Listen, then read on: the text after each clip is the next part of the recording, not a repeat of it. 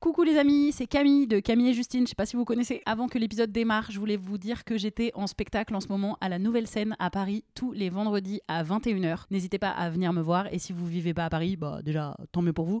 Et vous pouvez aussi venir me voir en tournée. J'annonce toutes mes dates sur mon compte Insta. Donc vous pouvez aller checker ça. Merci, bisous et bon épisode. There's never been a faster or easier way to start your weight loss journey than with PlushCare. PlushCare accepts most insurance plans and gives you online access to board-certified physicians who can prescribe FDA-approved weight loss medications like Wigovi and Zepbound for those who qualify.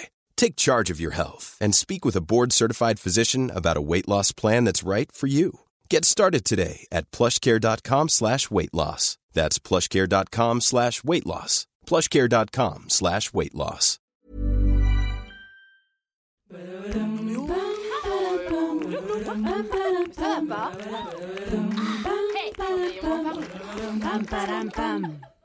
Allez, on se tient au jus.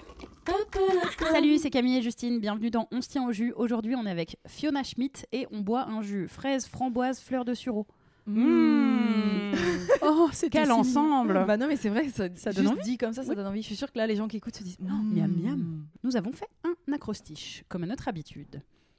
F comme formée à l'Institut français de presse à Paris, elle est journaliste depuis presque 20 ans. I comme Instagram, son compte regorge de posts engagés, intelligents et drôles. Allez donc vous abonner.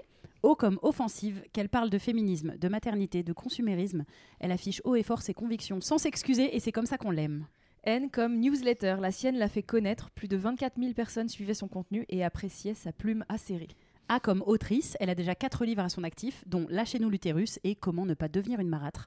À votre avis, c'est le genre de titre qu'on aime ou pas Et un nouveau livre qui va bientôt sortir. Et pareil, oui. Du coup, là, on sera plus à 4, on sera à 5. On sera à 5, absolument. Ah, bah fais la pro- faisons la promo dès le début. Bah, allons-y. Oh, comme pourquoi comme ça c'est fait. Hein, voilà, comme ça, c'est On fait. se débarrasse de tout sûr, Après, on parle des vrais sujets. Le titre, c'est C'est vieille peau. Tout simplement. En toute, en toute simplicité, moi j'ai commencé, euh, j'ai commencé à écrire euh, mon premier livre. euh, C'est un livre de cuisine qui s'appelait Les recettes d'une connasse. Mhm. Ensuite, j'ai écrit La nous l'utérus, Comment ne pas devenir une marade. Donc voilà, donc là c'est vieille peau. Sur la c'est peur la- de vieillir. Sur la peur de vieillir, C'est exactement. un essai, on est d'accord. C'est C'est un c'est récit. C'est un récit, c'est-à-dire que j'y ai mis beaucoup, beaucoup de mois. Euh, encore plus que dans les précédents et notamment dans Lâchez nous l'utérus où j'ai beaucoup déjà parlé de moi et de mon choix de ne pas être mère. Euh, et là, c'est vraiment, euh, là, c'est vraiment un striptease mental. C'est-à-dire que là, vous allez voir, euh, je me suis, je, je me fous un petit peu à poil mentalement, oui. Et il sort bientôt? Et il sort le 17 mai. Et tu as peur? J'ai très peur. J'ai très peur parce que la peur, j'ai inventé un peu la peur. Moi, je suis une personne très angoissée. Je suis une personne extrêmement angoissée. Et, euh, et pendant très longtemps, je me suis dit, mais pourquoi tu vas parler de ça? Ça n'a ça n'a aucun sens. En fait, ça fait très longtemps que je suis euh, obsédée par la peur de vieillir. Euh, je sais qu'on a ça en commun, euh, Camille. Oui.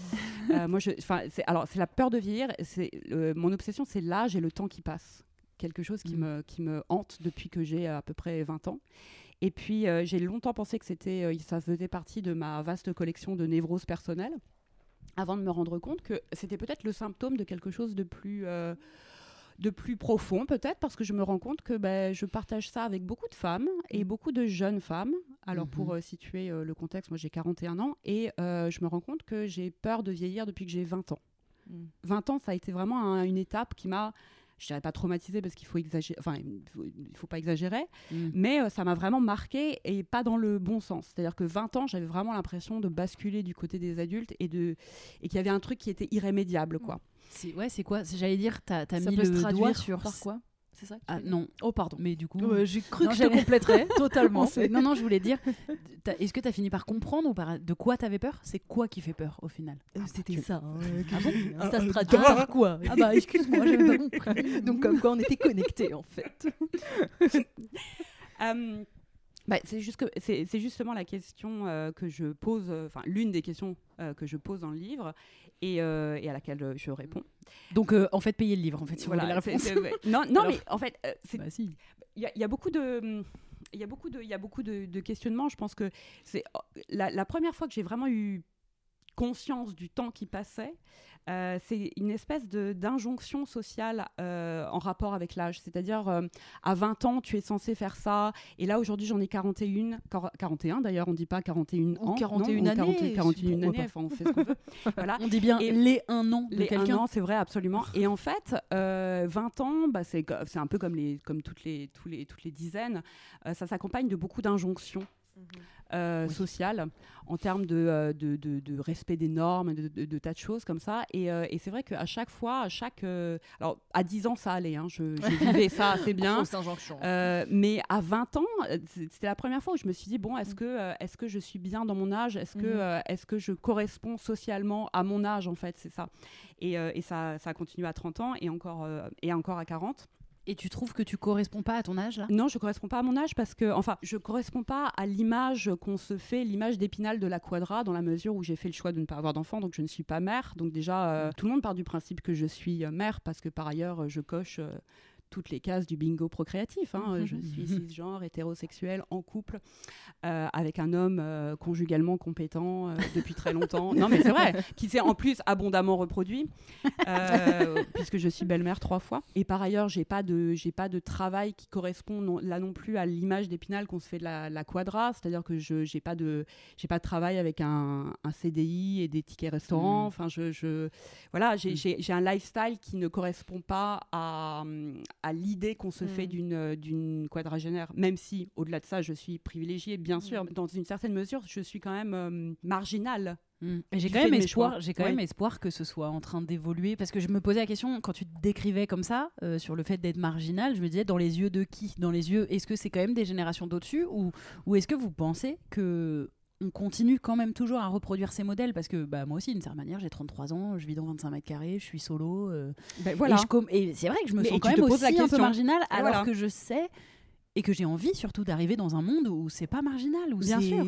où ça existe point c'est comme ça il y a plein de Et schémas surtout, différents on est d'accord qu'il y a un poids patriarcal dans cette histoire. Enfin, Non. euh, non mais parce que euh, Écoute, euh, écoute, tu ramènes non, toi ça non mais tu, écoute, tu ramènes toi ça. non parce que Non mais il faut le laisser, dire, il faut le laisser un le mec- pauvre.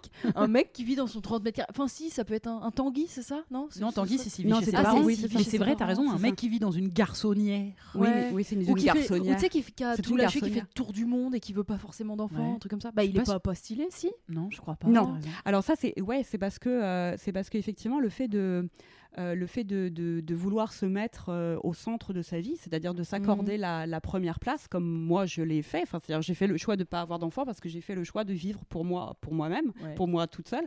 Et ça, c'est vrai que c'est quand même encore très très problématique, quoi, très Mhm. questionné en tout cas dans la dans la société dans laquelle on est. Donc, euh, alors que effectivement, Et le fait moins que chez les hommes. bah pas chez les hommes. Ouais. Ouais. Enfin, tu Bah oui, Et, puisque et surtout, je pense que le réflexe de se mettre au se- centre. ouais, se donner ne- la priorité. Et, et- et un peu un réflexe chez l'homme. de- C'est pas un reproche, c'est même pas. Non, je, le je dis même pas c'est reproche. exactement ça. Je pense que c'est un fait et que c'est un. C'est exactement ça. De toute façon, comme et qu'on les- n'attend pas de lui qui procrée, Bah de non. toute façon. Enfin, Oui, oui, autant qu'on qu'on l'attend des femmes, quoi. Bah, surtout c'est leur homme. Non, puis, nature. puis l'homme, tu sais, il y a l'idée qu'il peut faire des enfants jusqu'à 80 piges en fait. Donc Oui, euh, à la rigueur, aller il y a ça, il y a ça, il évidemment. Évidemment. dé- dépenser sa semence à tout va, euh, vraiment dès qu'il en a envie, tu vois. Ouais, et puis la parentalité, c'est quand même encore euh, très largement un sujet de femme, quoi. Enfin, Ouais. qui Oui. est considéré comme Ah un bah. sujet de femme. Donc, euh, donc lui, évidemment, enfin, c'est important pour, pour un homme socialement. Je dis pas qu'il n'y a pas de pression à- et d'injonction à la paternité, mais ça n'a aucune com- commune mesure avec les injonctions que nous on subit en tant que femmes. On est même carrément à l'inverse. On est encore un peu pareil. J'espère que ça bouge et ça tend à changer, mais on est un peu dans l'homme, faut le forcer à avoir un enfant presque. Oui, C'est-à-dire qu'il faut, le forcer. caser, enfin tu Bah, vois, bien faut le forcer à lui mettre les menottes et à, l'enfermer chez soi pour qu'il devienne un père, pour qu'il devienne un mari. C'est genre euh, négatif, alors que la femme, c'est censé être notre objectif, vu les contes avec lesquels on grandit, c'est d'attraper un prince, quoi. C'est vraiment genre de, de lui Bah, passer la corde au cou, tu Bah, c'est exactement ce que j'allais dire, ouais. C'est ça. C'est, on apprend quand même aux femmes à désirer quelque chose euh, qu'on apprend aux hommes à détester. Enfin, Ouais. voilà, C'est vrai. on leur apprend à s'en méfier quand même. Ouais. C'est horrible. hein. Donc à partir de là, on peut pas. Enfin, on peut Tu pas. vois, on peut pas être gagnant. Non. Pas- Et non. on peut pas être potes, quoi. Or, je trouve que du coup, arriver dans un monde où de plus en plus de femmes euh, questionnent le fait de vouloir des enfants, ou pas, euh, bah, ça va aussi euh, forcer, je pense, les hommes qui en veulent à verbaliser qu'ils en veulent. Parce que du coup, dans les couples, bah, cette discussion existe, tu vois, c'est normal, elle a lieu d'être. Et du coup, bah, d'un coup, si on a de plus en plus de femmes qui disaient, moi, je sais pas si j'en veux ou j'en veux peut-être pas, et du coup, l'homme va en face, s'il en veut, il va devoir le dire, au lieu de juste donner l'impression qu'il en a fait pour sa compagne. Non, il y a un vrai choix dans les deux sens, quoi. Mm. je pense. Oui. Je me dis ça. Et donc toi, tu as euh, tout de suite, enfin tout de suite, tu as assez tôt parlé du fait de ne pas vouloir d'enfants, Mhm. ou, euh, ou c'est les gens qui t'en ont parlé? Attends, et ça a un terme, ça? Tu peux nous le redire? En fait, on, m'a beaucoup parlé parce que je- je- j'en parle. J'ai sorti euh, Lâchez-nous l'utérus en 2019. Et en fait, on m'a énormément. Ça, le livre comporte huit chapitres et on me parle toujours du même, c'est-à-dire du choix de ne pas avoir d'enfant. Donc, C'est ce qui- obsédant, Ouais, quoi. Non, mais c'est qui- ce qui prouve que c'est quand même encore Ouais, très ouais. Bah, exotique. bah et le oui. fait qu'une femme en parle, à l'époque, j'avais 37 ans, donc c'était vraiment encore plus exotique. Et euh, on me parlait toujours de mon non-désir d'enfant. Et, euh, et en fait, au début, ça ne me choquait pas. Donc même en 2019, ça ne me choquait pas. Enfin, la pièce a mis un petit peu de temps à tomber. Et en fait, jusqu'au moment où je me suis rendu compte que ça n'était pas juste et que c'était très important parce que les- le, le poids des mots est politique, les, les mots ont un sens et que c'était très important pour moi de parler de plutôt que de non-désir d'enfant, de désir de ne pas avoir d'enfant, Mm. puisque le non-désir d'enfant, c'est pas euh, mon, mon projet de vie n'est pas un non-projet de vie, mais Oui. un projet de un projet de vie à part entière. C'est juste un projet de vie qui est différent C'est un autre désir. des autres et c'est exactement ça. Et c'est un, un désir qui est différent de celui de la plupart des gens. Et donc ne pas avoir d'enfant. Et c'est ouais, pas ne genre pas euh, avoir perdu quelque chose, quoi. Non, c'est c'est Ah. ça, c'est pas un trou. C'est en fait, j'ai Ouais. pas un trou à la Ouais, place ouais, de mon non, désir. C'est ce un désir qui est différent. Ouais, ouais, ça. Voilà. Et ça s'appelle être nullipare. C'était ça le Ah mot oui, que tu voilà, voulais. Ah, c'était ça. Ah, pardon, excuse-moi, excuse-moi. Ah non, mais oui, être nullipare, ça veut pas dire ne pas vouloir d'enfant, ça veut Non, dire ne non, pas non, encore en avoir. Ne pas en avoir, ne pas encore en avoir, ne pas. Ne en fait, Moi, je suis ne, nullipare, t'es nullipare. On est toutes les trois On nulle est part. toutes les trois exemple. nullipare. c'est On ne, est ne- nulle ne- part. ne- ne jamais avoir accouché. Ouais. Voilà, en fait, c'est ça. C'est la définition Oh. médicale du terme. C'est le voilà. Je trouve ça fou. qu'il y ait Ouais, un c'est- dingue, ça, hein. Et que ce soit ce mot-là. En fait, c'est parce qu'il y a le mot nul dedans, mais Bah, nul, euh, ça veut dire Oui, il y a- zéro. Il y a nul et Ouais. nulle part. Nous, ouais. on le voit. Oui, oui, oui, oui, oui. Forcément, à notre oreille, nul et pas ouais, euh, nulle part. C'est vrai. on n'existe pas, mais, Non, mais puis surtout, ça. c'est employé quand part. Genre, tu, tu- tu rentres chez le médecin, il te dit Vous êtes nullipare ça peut arriver. C'est pas. Jamais entendu. C'est pas le terme le Mais plus pourquoi pas? courant, effectivement. Mais Oui. tu pourrais très bien le dire. Enfin, Très bien dire je suis nulle part. Mais si, ça peut arriver euh, chez la Quand tu te gynéco, tu vois, comme ça. Ouais. Non, mais ce qui est intéressant à ce propos, Mm. c'est que, euh, alors qu'en anglo-saxon, en Mhm. anglais, donc, Mhm. hein, plutôt qu'en anglo-saxon, voilà, en anglais, en fait, il y a des termes qui existent. On dit no kids d'abord, Mhm. Euh, on dit euh, child free pour les femmes qui ne. C'est beau, ne- d'ailleurs. Ouais, exactement. Et pour les femmes et pour beau. hommes Bah d'ailleurs, oui, qui ne veulent pas- Liberté, quoi. qui ne veulent pas d'enfants ou childless quand malheureusement euh, une- ça ne le, le Ils y arrivent pas. Voilà, exactement. Ah, quand le, on a le fait de ne pas avoir d'enfant n'est pas un choix. Exactement. Donc il y a quand même trois termes dans le langage courant qui désignent les, les Mhm. gens qui n'ont pas d'enfants. En France, ça n'existe pas. Par Bah, exemple, a- un nullipare, un homme qui ne veut pas d'enfants, ça n'existe pas. Mhm. enfin, ça, donc, ça n'est pas verbalisé, il n'y a pas de terme qui existe pour ça. Et, euh, et nullipare, encore une fois, c'est un terme qui est médical et qui n'est pas connu de tout le monde, enfin loin bah de là. Et donc, c'est, ça veut dire aussi quelque chose de notre société, donc qui ne considère pas, qui ne donne même pas de nom à quelque chose, donc qu'elle ne considère même pas. euh, Ouais, oui. Mais child Mais- free, je trouve ça le- Child free, oui, beau, mais libre d'enfant. ça Ouais, me veut mais, mais même c'est pas no possible. kids, tu vois. Enfin, Oui, oui, c'est vrai, sans c'est- enfant. euh, Bah sans si, on enfant. dirait sans enfant. Enfin, genre. Oui, euh, mais tu ne dis pas un, ouais. un sans enfant, alors qu'un no kid, oui, non, c'est. Ah oui, ok, c'est une vraie expression. Oui, c'est vraiment. euh, c'est... Ok, ok. Mais donc, euh, tout à l'heure, je te demandais, est-ce que, euh, enfin, est-ce que c'est toi qui as eu ce besoin donc d'en parler parce que tu trouvais ça important, ou est-ce que c'est les gens qui t'ont ramené à ça malgré toi, en fait? Alors en fait, moi, j'ai tout, j'ai été so- socialisée exactement comme toutes les petites filles avec un poupon dont on m'a dit que c'était mon enfant Mhm. et qu'il fallait en prendre soin. Enfin, je veux dire, comme à peu fait, près toutes les petites Mais c'est filles. bizarre ça. Non mais, je me suis fait bon. la réflexion il y a pas longtemps. C'est bizarre de donner un bébé, un Tu bébé, vous trouvez pas Oui. non mais alors déjà, et en fait de lui dire que c'est son bébé. Ouais, c'est trop bizarre. C'est-à-dire qu'on te dit pas c'est un jouet, on te dit Mm, c'est ton vrai. bébé. oui, oui, il faut t'en faut- occuper. Mm. Et puis il faut t'en occuper et il faut en prendre soin, mais au sens où en prendre soin comme une mère prend Ouais. soin de son enfant. Mm. Et en prendre soin parce qu'il faut pas que tu abîmes tes jouets parce que tu es une petite fille et donc il faut que tu prennes soin des choses. Mhm. Alors que s'il a un petit garçon, ça casse des, Oui, oui, jouets, la bagarre normal. avec. tu vois. Ouais. Et, euh, et en fait, moi, c'est un truc qui m'a toujours questionné, qui m'a questionné très jeune, Mm. et pas parce que j'étais particulièrement intelligente, Mm. mais parce que ça me paraissait, euh, ça me paraissait absurde, et ça me paraissait absurde que euh, mes copines Mhm. jouent à ça sans se poser de questions, en Ah, fait. tu te souviens des, Ah, mais je- petites Tu sais Ouais. que tu rejetais ça déjà Ah mais oui, c'est ce que je raconte dans, dans Lâchez-nous l'utérus. Ouais, je, je raconte que hum, j'admirais beaucoup une petite fille qui était venue chez moi euh, jouer. Alors je sais pas, on devait être en CP, peut-être CE1, et elle était venue à la maison. Et puis euh, j'avais pas de poupée parce que ça m'intéressait pas beaucoup les poupées, à part pour euh, les, leur, euh, les leur dessiner des leur, dessi- enfin, la- leur dessiner du maquillage Mm. sur la tronche au Véleda et ensuite euh, je les coupais je, les, je leur coupais la tête et je les enterrais dans le jardin j'étais un peu mercredi Adams non, mais c'est vrai.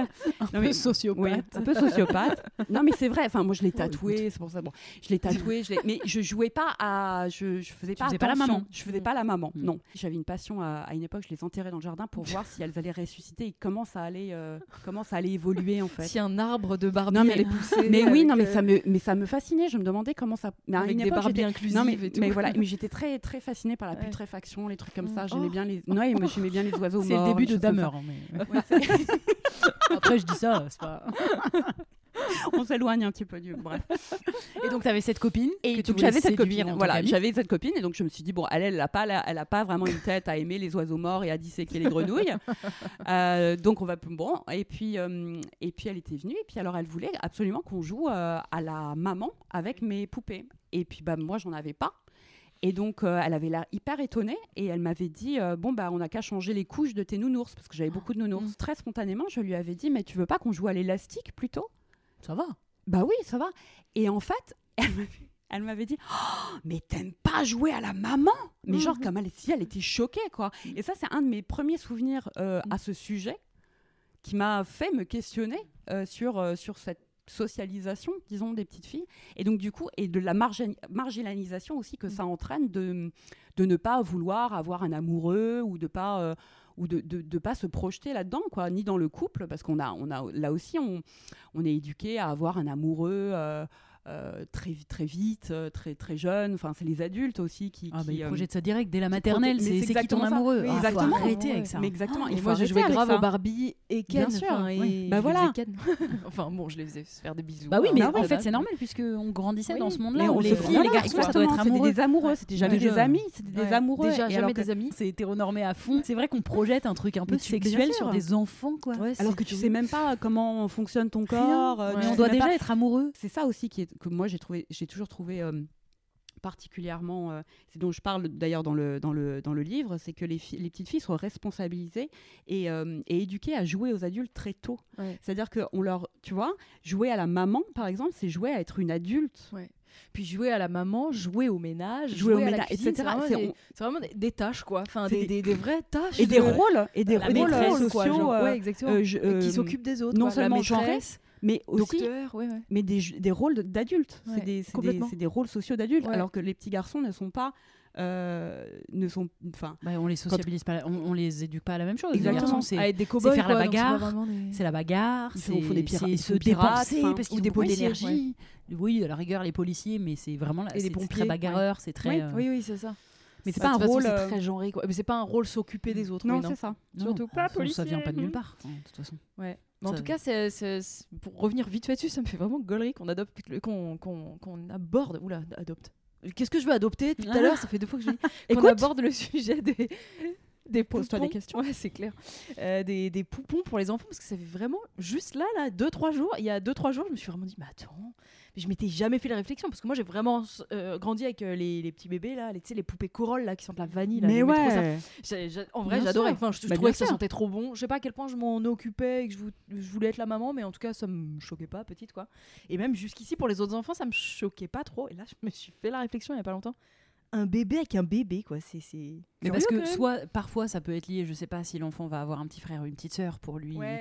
donner un Mm. peu la notion, ça Pour peut être préparer. aussi pour imiter parce que les Oui. enfants ils imitent beaucoup. Oui, oui. Quand ils- les enfants ils veulent un jouet balai, c'est parce qu'ils ont vu leurs parents, leur mère passer le balai. Enfin, tu vois, il y a un truc d'imitation et donc d'avoir envie de s'occuper du bébé comme nous on s'occupe de d'eux, tu vois. Il y a un- Oui, oui, c'est Je vrai. pense que c'est pas que négatif Non, ou non, bizarre, non. mais Bah, ça ne serait pas un problème si les petits garçons Et voilà. étaient euh, aussi. aussi. et donc il y en a de plus en plus. Et Voilà. enfin, moi je vois autour de moi quand même euh, les gens qui sont dans mon entourage qui ont des enfants essayent pour la plupart de, plus en plus de dégenrer un petit peu l'éducation assez tôt, mais malheureusement, ils n'ont pas la main sur tout. Ouais. Et il y en a qui me disent, mais euh, bah, ils préfèrent quand même les camions de pompiers. Ouais. Mm. Et tu vois, il y a encore, il y a encore l'idée reçue que euh, on n'est pas pareil, les petits garçons et les petites filles. Ouais. Pas constitué Euh, pareil, on va pas vers les mêmes voilà. trucs. Puis tout dépend pas des parents non plus. hein, ils sont Mais non, c'est pour ça. oui, il y a à la- plein, voilà, il y a plein d'entourage autour. exactement. donc, euh, Ouais. Tu peux essayer. Mais, mais ceci dit, ça bouge quand même un petit peu parce Ouais, qu'effectivement, de sûr. plus en plus de petits garçons autour de moi ont euh, le, le truc pour faire le ménage et euh, une poupée, tu vois. Ouais, ouais, bien sûr. Bon, c'est déjà, entre guillemets, c'est déjà ça. ça. Ça change pas le monde, mais on avance un peu, quoi. Mm, mm. Et euh, donc, pour revenir à ton parcours, tu n'as donc pas vous, tu n'as pas d'enfant, tu ne, Je veux- pas tu ne d'enfant. veux pas d'enfant. Non. En revanche, tu es belle-mère. Et Eh oui. ma question, à quel moment Comment comment ça t'est arrivé Non, mais alors, Mais- non, non, c'est figure-toi que c'est pas ça que je me demande. tombé dessus. Je me demande ça parce que euh, Le moi, karma a dû rigoler. moi, je me suis souvent dit, alors c'est vraiment pour avoir ton expérience et ton raisonnement, sans dire des, abs- des absolues vérités. Mais moi, par exemple, je me demande si je veux des enfants. Je sais pas si j'en veux.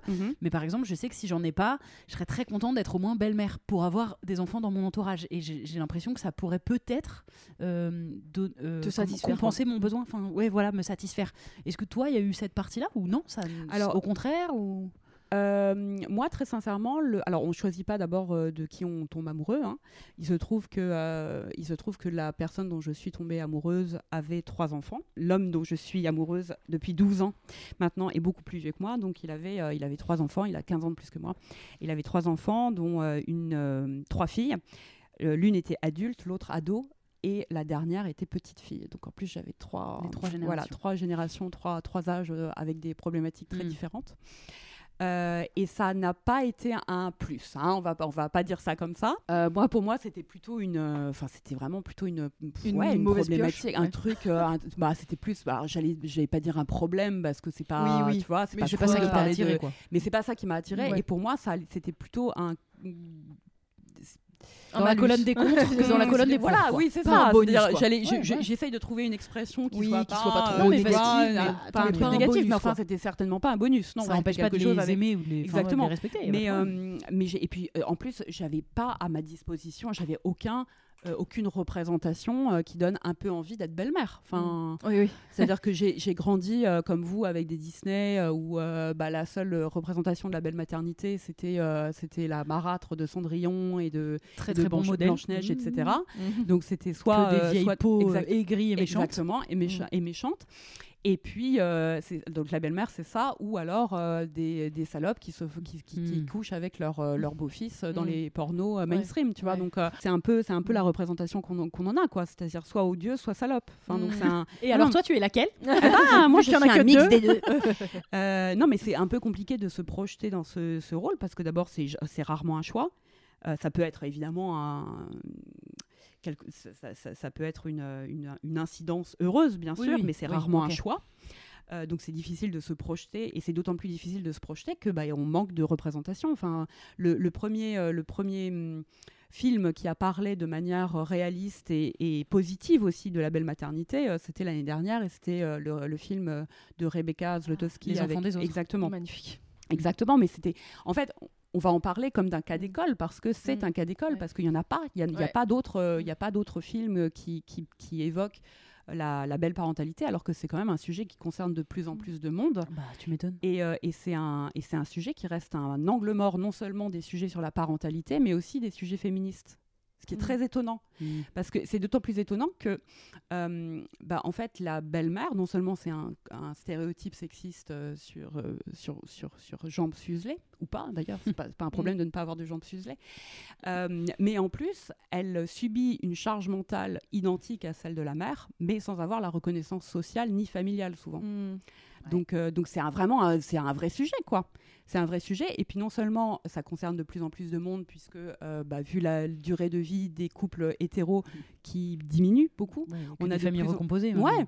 on a de plus en plus de chances ou de risques, selon euh, sur Mm. qui on tombe, de, de tomber amoureux, amoureuse de quelqu'un qui a déjà des enfants. Et par ailleurs, quand on a été en couple stable, eh ben, on a toutes et tous eu une belle-mère sur laquelle on a Mm. déjà projeté des stéréotypes souvent Ouais, et des c'est pareil. préjugés. hein, c'est- ah oui, parce qu'on parle des belles-mères. Oui, Bah oui, mais c'est ces la- belles-mères-là. et c'est euh, et oui, c'est les toujours mêmes. chiant, c'est toujours Exactement. chiant C'est exactement. C'est les mêmes. C'est les Bah voilà. oui. Enfin, surtout Enfin, pour les dans les- garçons. hein, Sinon, on va voir ta mère. Oh là là, oh là là, je vais. Enfin, c'est même ça. deux côtés, c'est vrai. Non, même, c'est les euh, deux côtés. Ouais, ouais. Même les. Oui, oui. En fait, c'est Mais ça, je pense qu'il y a beaucoup, beaucoup de dans sexisme les films, dans intériorisé. les séries, c'est très. Ah, sexisme. on va Mais dîner chez ta mère. Mais, oh, mais, mais c'est exactement ça, et Mm. c'est toujours représenté de manière négative pour faire, euh, pour faire rire. Mm. Et en fait, on fait rire. euh, ça, c'est un truc qui m'avait frappé quand j'ai quand j'ai écrit ce livre, c'est que souvent euh, on fait rire avec des mm, de, avec avec de la violence, de représentation Ouais, bah, violente des relations Bah, avec sûr. la belle-mère. Bien C'est-à-dire euh, Ouais. tuer sa belle-mère, etc. Ah oui. etc. Ouais, ouais, c'est vrai. On n'a jamais entendu dans un film, Mm. une série ou quoi. Oh, on va dîner chez ton beau-père. Alors que non, mais vraiment, voilà. de- dans mes proches auxquels je pense, en général, la belle-mère, c'est-à-dire ou la grand-mère, enfin, le, le rôle de la grand-mère est plutôt quelqu'un qui va prendre soin, pareil, faire un. Et le beau-père, il va rien foutre, parce qu'en plus c'est l'ancienne génération. Oui. Donc on parle de Donc qui pantoufles sont sous la table. des pantouflards de 70 berges, qui branlent rien, qui s'occupent pas trop de leurs petits-enfants. Enfin, je généralise évidemment un petit peu, mais c'est parce que, Ouais, en vrai, dans la vérité, Mm. j'ai beaucoup plus de gens qui ont des problèmes, ou en tout cas qui n'ont pas trop d'amour ou de respect pour leur- ou d'affinité. Mhm. particulière avec leur beau-père. Pourtant, dans la pop culture ou quoi, euh, les beaux-pères, euh, Bah, c'est Ouais, pas un sujet. justement. C'est pas bah, un c'est sujet. pas un sujet parce qu'il y a pas d'attentes qui sont projetées sur Ouais. eux, tu vois. C'est Ouais. voilà, c'est exactement ça. On n'attend pas grand-chose des, euh, des Mm. pères ni des donc, hommes. euh, donc on leur fout la paix en fait. À partir du moment où t'as pas d'attente, bah de. Et du coup, tu disais que tu es avec un mec de 15 ans de plus que toi. Et je, 16 je ans, crois que tu as fait euh, un post super stylé sur la différence d'âge entre les hommes et les femmes Uh-huh. dans les couples. Uh-huh.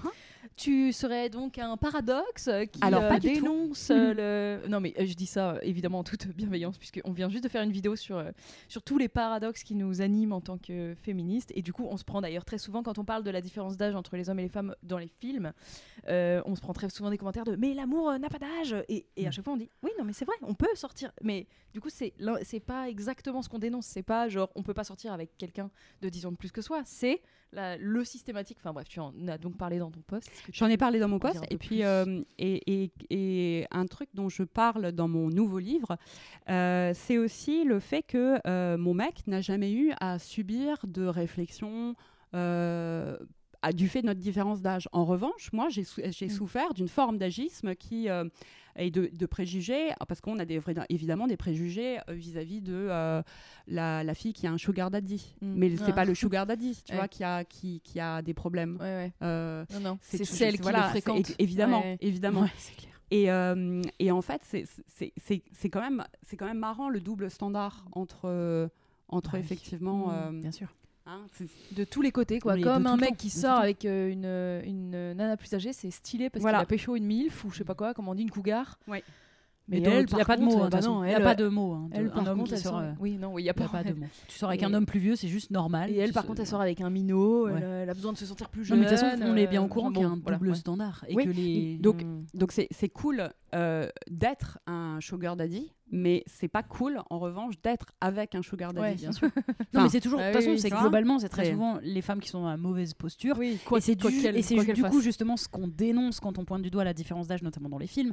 C'est au-delà du sexisme et du, du problème de ne jamais montrer des femmes qui ont un vrai âge. Mm. C'est-à-dire Mm. qu'au final, même quand on met un couple. Parce que le problème dans les films, quand les gens ont une différence d'âge, c'est pas qu'ils aient une différence d'âge, c'est que ça ne soit pas mentionné. Mm. Alors qu'ils ont 15 ans d'écart et qu'ils vivent comme un couple qui, qui dit oh, bah, Tu te rappelles qu'on était au lycée ensemble? Non, c'est pas possible. Vous n'étiez pas au lycée ensemble, vous avez Et puis- 15 ans d'écart. C'est ça le problème. Et le deuxième problème, c'est de ne jamais questionner pourquoi les hommes vont beaucoup chercher des femmes plus jeunes. Pourquoi et même pourquoi nous, les femmes, on est attirés par des hommes plus vieux. Enfin, voilà, c'est mmh. aussi tout ça qu'on. Et que c'est pas du tout questionne. dans les deux sens. C'est pas si, non. si on. Non, c'est ça le problème. C'est que c'est toujours euh, cette différence euh, d'âge là dans ah, ce sens. Moi, je me vois pas du tout sortir avec un mec qui a 15 ans de moins que moi, quoi. Mmh. Ça bah me paraît absurde. Alors que j'ai 33, euh, donc il aurait 20 ouais bon 18 ans. 18 euh, ans ouais ça craint. Ah, ouais 18 ans bah, peut-être c'est pas... tu vois non, on dit que bah ça craint alors que les mecs ils diraient même 23 même 25 mais jamais. Mais, même, 30 en vrai 30 déjà je suis là. oh c'est un jeune 28 en dessous de 30 je me dis euh, ouais, mais c'est vraiment un petit mais, voilà parce alors que c'est pathologisé alors que euh, l'inverse est valorisé. Ah bah c'est elle a passé 18 ans c'est bon.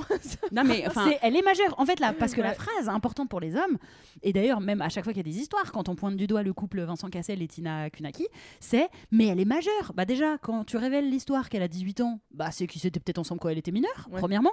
Et deuxièmement, comment ça, ça suffit de dire elle est majeure, mais il a 50 ans? Ils ont 33 Ouais. ans d'écart, ils ont mois d'écart. Mm.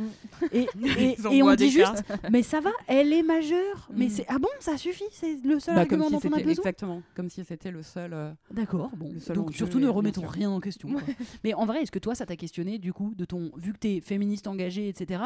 Ou est-ce que t'es tombée amoureuse, t'es tombée amoureuse, point. Ou est-ce que tu t'es demandé quand même, tiens, socialement, est-ce que j'ai reproduit un schéma? Enfin, vraiment, je le dis sans jugement parce que vous vous aimez depuis longtemps. Ça c'est un euh, truc, ça c'est un truc qui est très intéressant aussi, c'est qu'on suppose euh, aussi que euh, la femme qui est amoureuse d'un Mm. homme a forcément des daddy issues. Mmh, Ah oui, ouais? voilà. Ah, on projette Bah ça aussi? Bien sûr. Ah bah oui. Ah, Ah Mais- oui, l'envie de sortir avec ton père, quoi. Enfin, Exactement. oui, mais non, donc c'est encore un truc qui est pathologisé et psychologisé, alors que bizarrement, euh, bah, on n'a certainement pas euh, interrogé les désirs de Vincent Cassel. de typiquement, sortir avec sa fille, en fait. Ouais.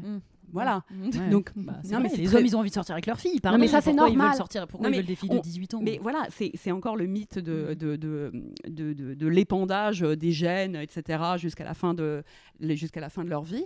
Euh, mais on considère que c'est normal qu'un homme ait envie de, de répandre ses gènes jusqu'à la fin de ses, ses jours, quoi, tu vois. Donc c'est normal qu'il soit attiré par euh, des femmes Mm, jeunes ouais. qui puissent euh, leur donner des enfants. Enfin, Et oui, c'est vrai que c'est beaucoup ça l'argument. donc euh, non, mais c'est vrai, c'est quand même c'est l'argument que c'est c'est l'argument euh, masculin Oui, c'est vrai. typique, quoi. de ils se mettent avec des femmes Voilà, jeunes pour se normal. reproduire. Mais t'as 55 ans, frère. Ouais. C'est bon, arrête de te reproduire en fait. Ouais.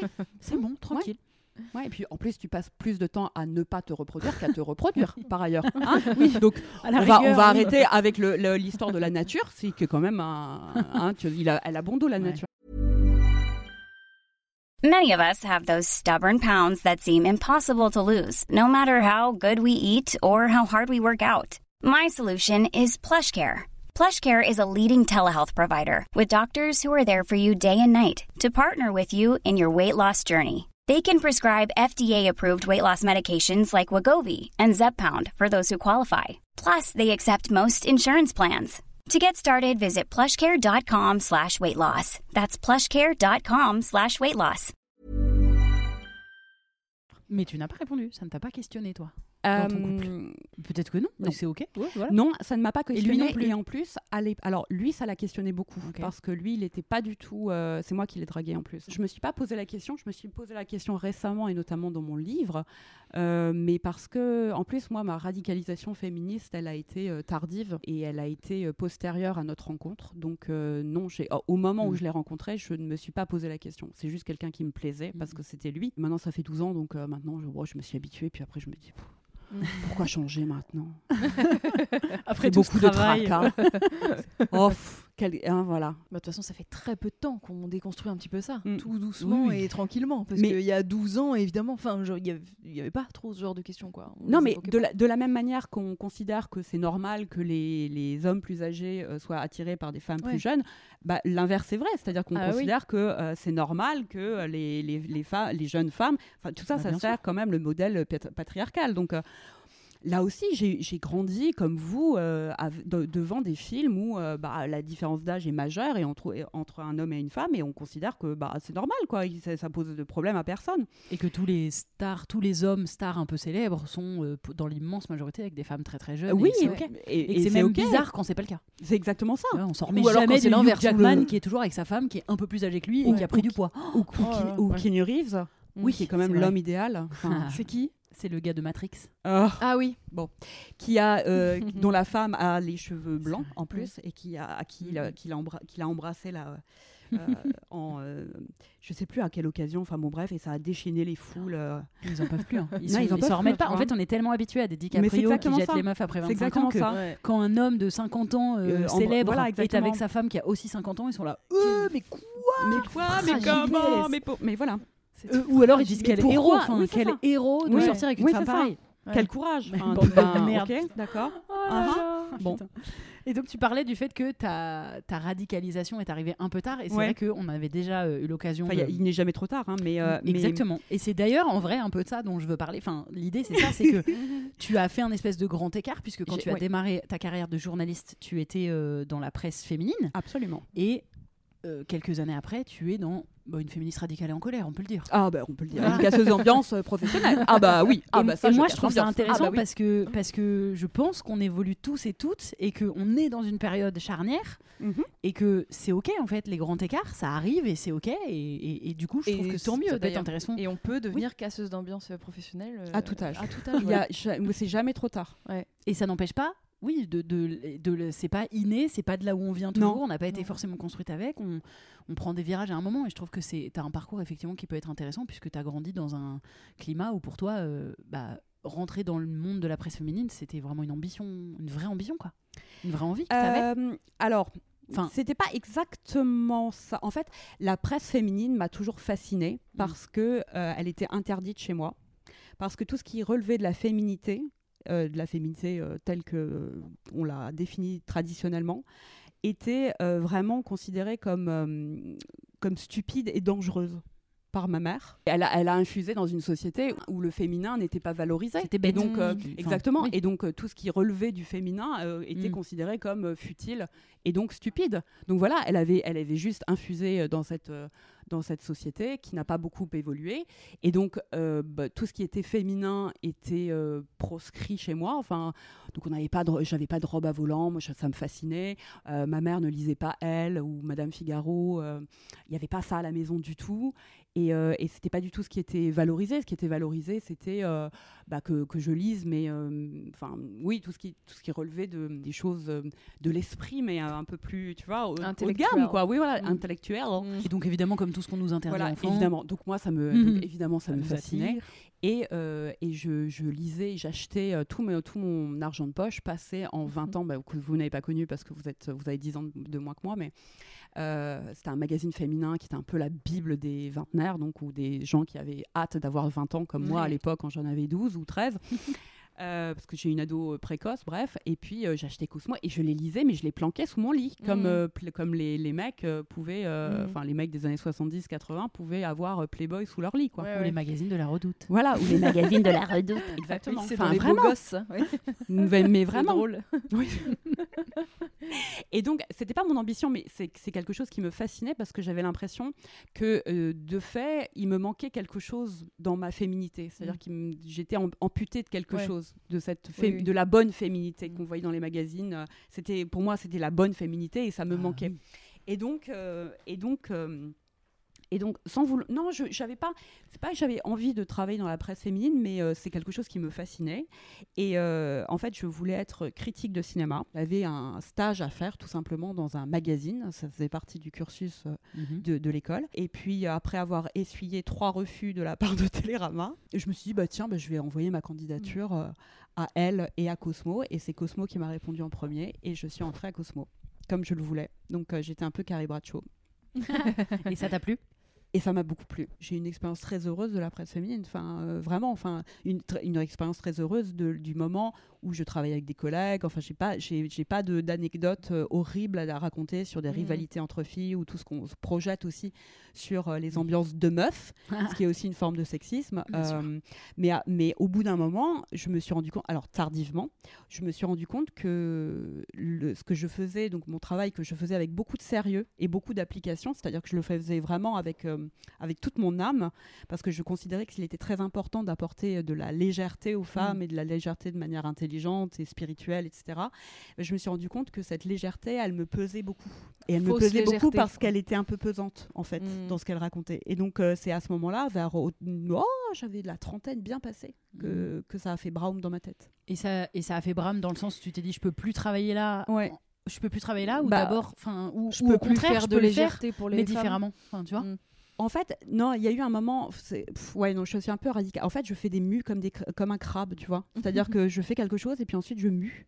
Et donc Bah, j'abandonne ma mue, peau. Un crabe Oui, bah oui. Ils abandonnent quoi leur carapace? Mais oui, mais Ah, vous moi, saviez pas? Non. Bah non. Mais enfin, ça ressemble à quoi un crabe sans je, je me, carapace je me dis quand ça se fait que comme exemple de mue, elle est pas pas choisi choisi le serpent, serpent, oui. ouais, parce que moi j'ai vraiment. Attends, mais attends, vous me, vous me mettez un doute. Tous les crustacés Ah bah voilà. changent de Mu- carapace bon, pour voilà. grandir en taille. Oh En fait, ils ont besoin de changer Tu de maison puisqu'ils grandissent. Bah oui. Et il la trouve où Euh, ça, ma vieille. Il c'est la recycle d'un autre Non, crabe mais on va pas non plus. Bah attends, ça y est, je veux tout savoir.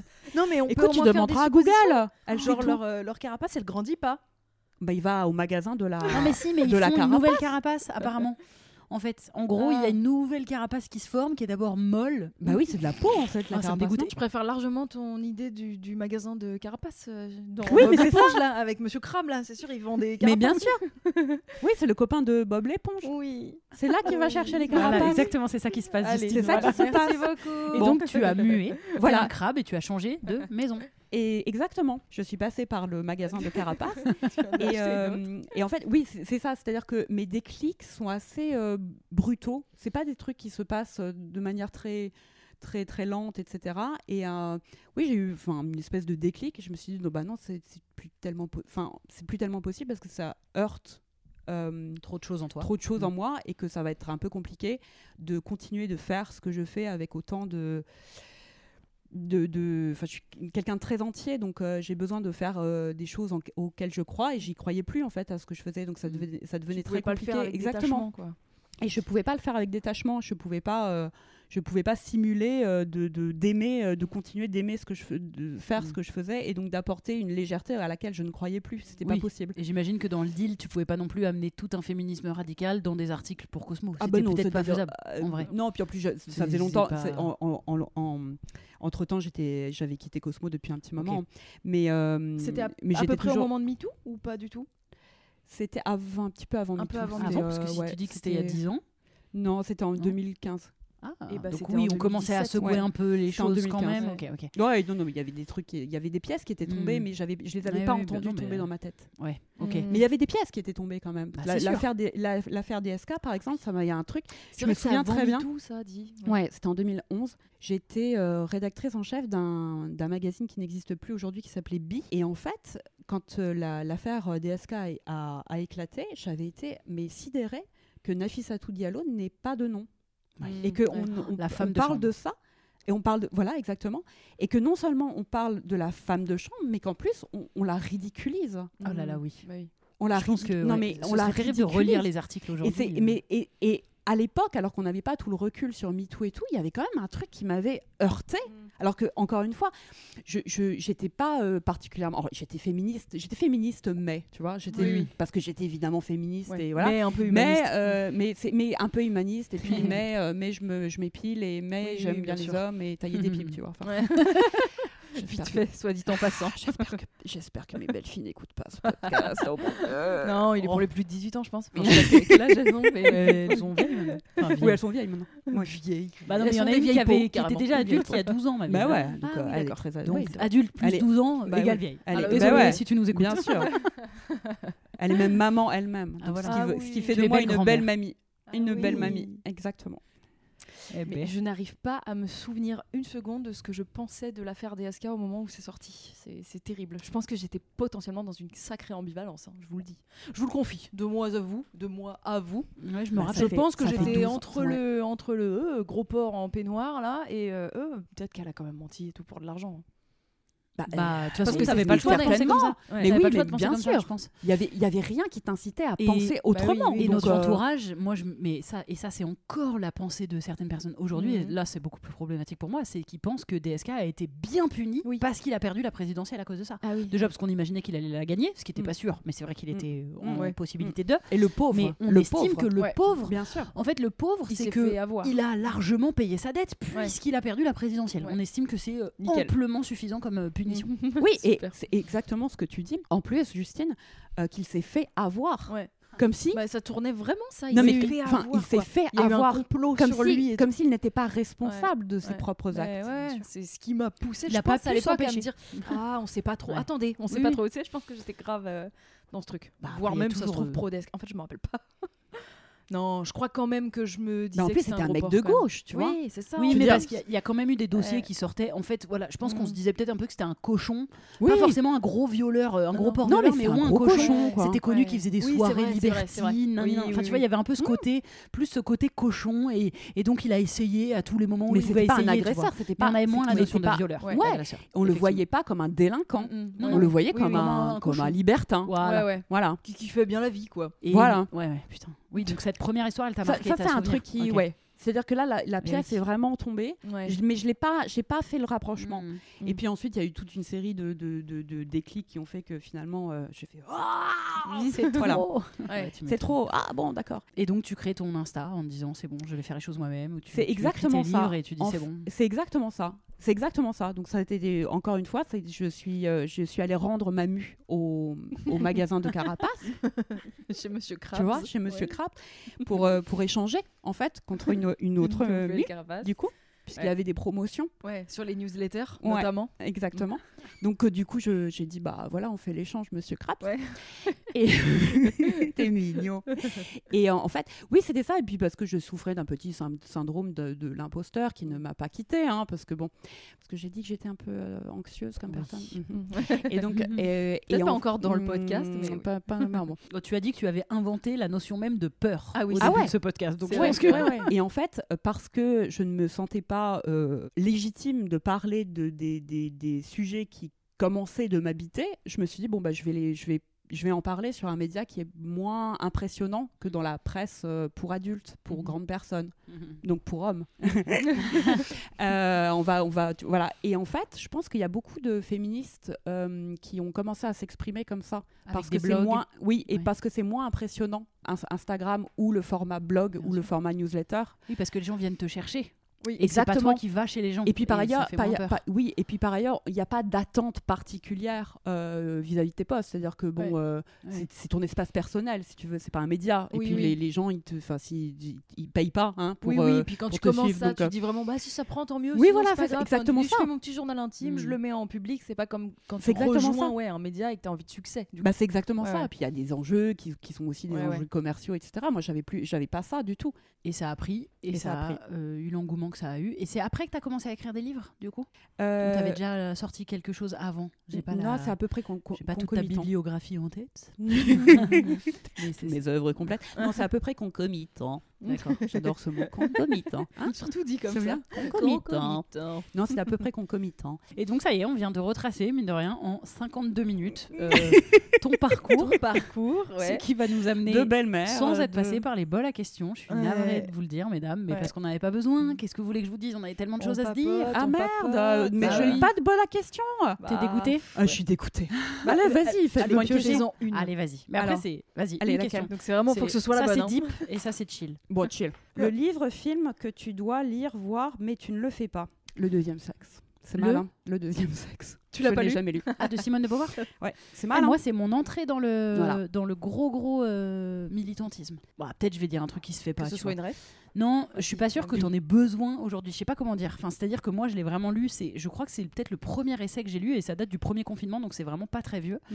Euh, avant, j'étais déjà un peu féministe. Enfin, j'étais féministe, on était déjà engagé avec Justine et tout, mais c'est vraiment le début de mon gros militantisme avec vraiment l'envie. Et derrière, je n'ai lu quasiment que des essais. Enfin, j'en ai lu énormément, alors qu'avant, j'en, j'en avais pas lu. Mais euh, je trouve que depuis. C'est pas que tout le monde s'est inspiré d'elle, mais depuis on a créé plein d'autres choses, donc je sais pas si aujourd'hui il y a un vrai intérêt à le relire. Moi j'ai Bah, aimé parce que que, c'est c'était mon premier, mais Je trouve que c'est intéressant de savoir d'où on vient aussi, Ouais, tu vois. C'est intéressant quand même. Parce que c'est intéressant de lire euh, Virginia Woolf, par Oui, exemple. c'est Euh, une, ch- une chambre à Oui, soi, oui. c'est quand même. euh, Mais comme- moi, ça a quand même été. Ça c'est braum dans ma tête. Ouais, j'avoue. Mais comme on le, le deuxième sexe, ça me, ça me. Puis en plus, c'est un peu gros et tout. Ouais. mais bah, C'est vraiment la connasse. Mais Ah non, Oh, Écoute, pas ça me- vu, écoute. comme ça. non, mais c'est ça. Je me dis. Oh. Oui, bah, qui le dis-tu hein En plus, je connais la fin, tu vois. Moi, même trois pages, j'ai pas envie de les lire. à la fin hein. on a perdu. Ouais, c'est ça. Non, et puis en plus, je me dis, je, je regarde. il y en a deux je regarderai sur. le- Ah ouais. Et j'avoue que le, le je regarderai la série Netflix. ce que je me dis. Il est très très intéressant, mais je trouve, pour avoir lu beaucoup de choses depuis, Mm. que comme tout le monde s'en est beaucoup inspiré, et ça a créé pas mal de théories, bah, que du coup, on- elles sont quand même parvenues jusqu'à nous. C'est ça que je veux dire. C'est que mine de Oui. rien, tu, tu t'en as quand même reçu pas mal, parce que ça a déclenché tout ce que ça a déclenché derrière. Et toi, il y a un Elle truc dans ta, dans ta collection, Justine, que tu, tu te dis ça, faut que je le lise, faut que je le vois, faut que je. bon. Bah, alors beaucoup de choses hein, qu'il faut que je lise puisque comme je disais je, je lis pas. Donc il y a vraiment j'ai l'impression de passer à côté d'énormément de classiques de classiques de classiques. J'ai j'ai vraiment pas, pas beaucoup de, de classiques dans ma bibliographie personnelle. Euh, en termes de séries je suis passée à côté de beaucoup de choses absolument indispensables telles que Game of Thrones. Oui, mais est-ce que tu dis, il faut que je le bah vois? Tu sais Oh, genre, c'est dépend Ouais. des jours Ouais, moi je suis d'accord. Oh bah quand même. Mais ouais il faut voir tu dis Ah. ah, Bah, vrai ah, je croyais qu'elle bah était oui. plus de mon côté genre oh, on s'en fout mais en plus comme je suis fan du Seigneur des Anneaux eh vous, avez vu ou pas le, le même qui tourne en ce moment sur la seule scène entre deux femmes du Seigneur on l'a des revu Anneaux ensemble, Justine. Mais ah voilà comme bah alors je- tu, tu as vu ou- Mais alors moi, alors ça, par exemple, je suis complètement passée à côté du Seigneur des Anneaux et j'ai très Ah. honte. Et euh, il faudrait que je, Ah, mais je. oui. Bah écoute, tu vas entendre cette petite info et ça va quand même te faire avoir un peu. Donc là, j'ai été un peu spoilée, mais enfin. je- Non, non, non, mais non, En gros, il y a un réel Ah. qui est sorti en ce moment là sur euh, Instagram, TikTok, tout ça là, qui, qui montre la seule scène euh, sur trois fois trois heures du Seigneur des Anneaux où deux femmes se parlent entre Et Il y a une seule scène. une seconde. Il y a une réplique entre une, entre une mère et sa fille.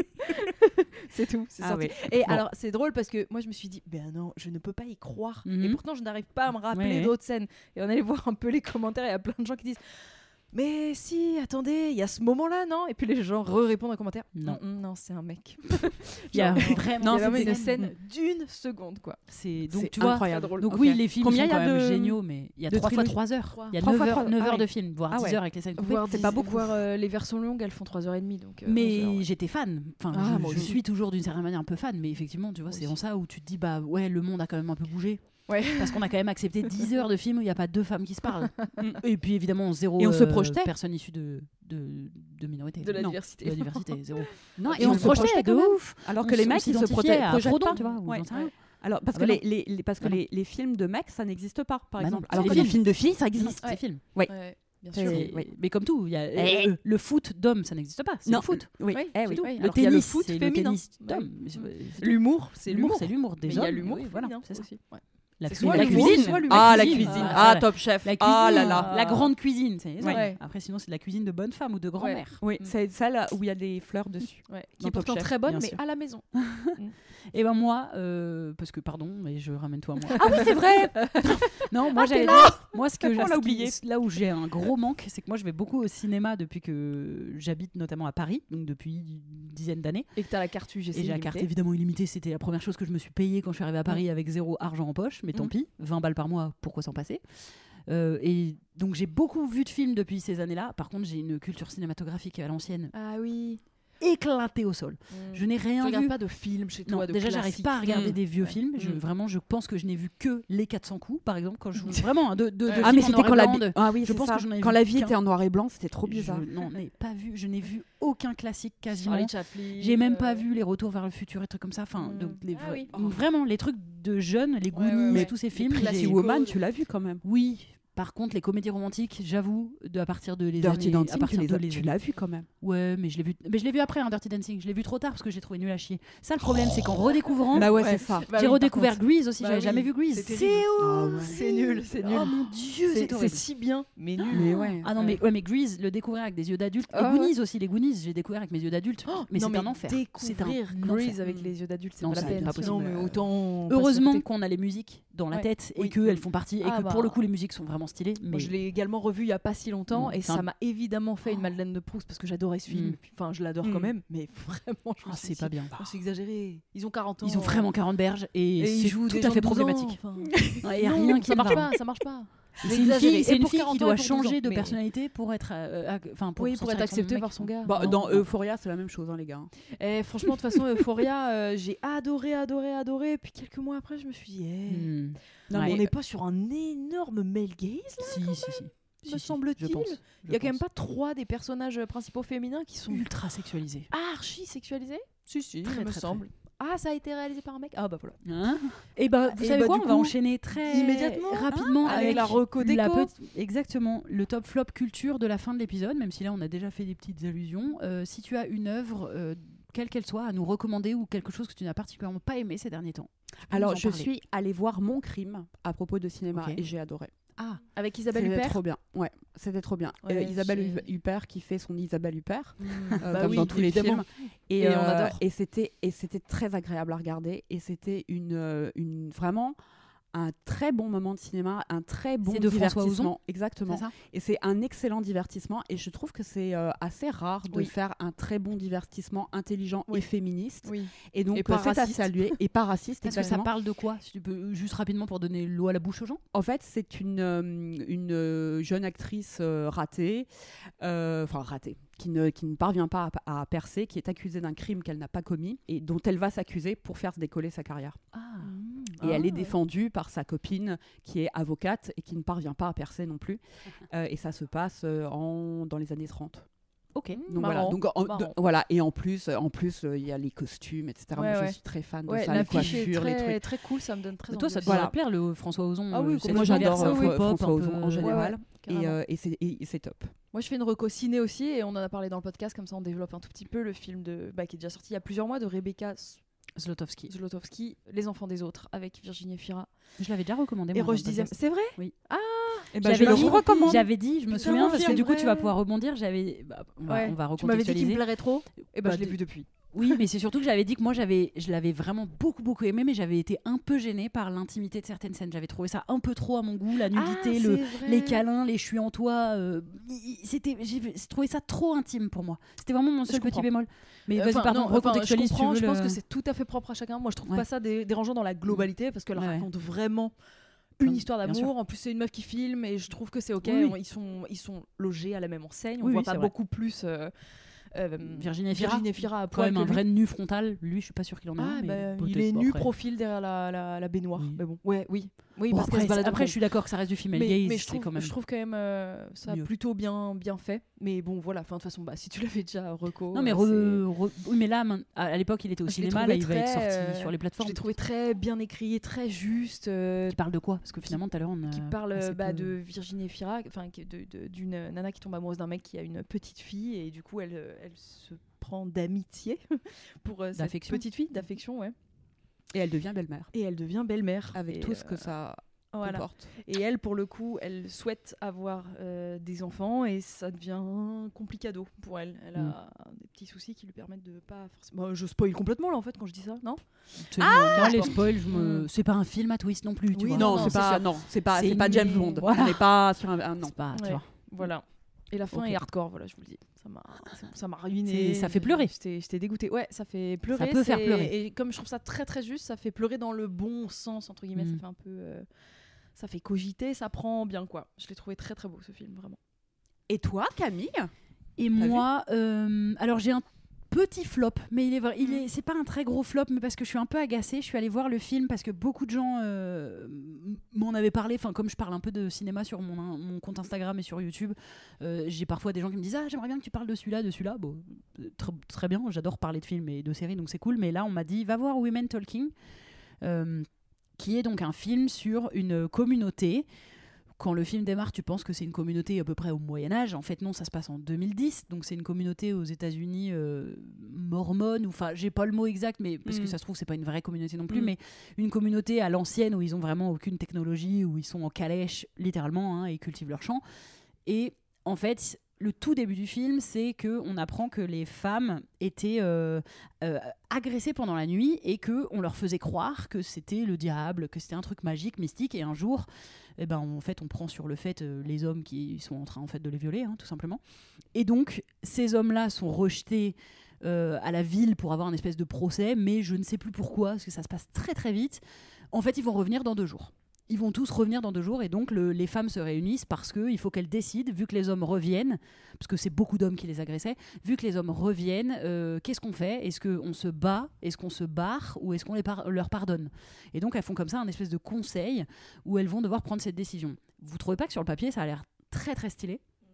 Si, ça a l'air pas Bah, mal. En fait, ouais. tout ça, c'est les deux premières minutes du film.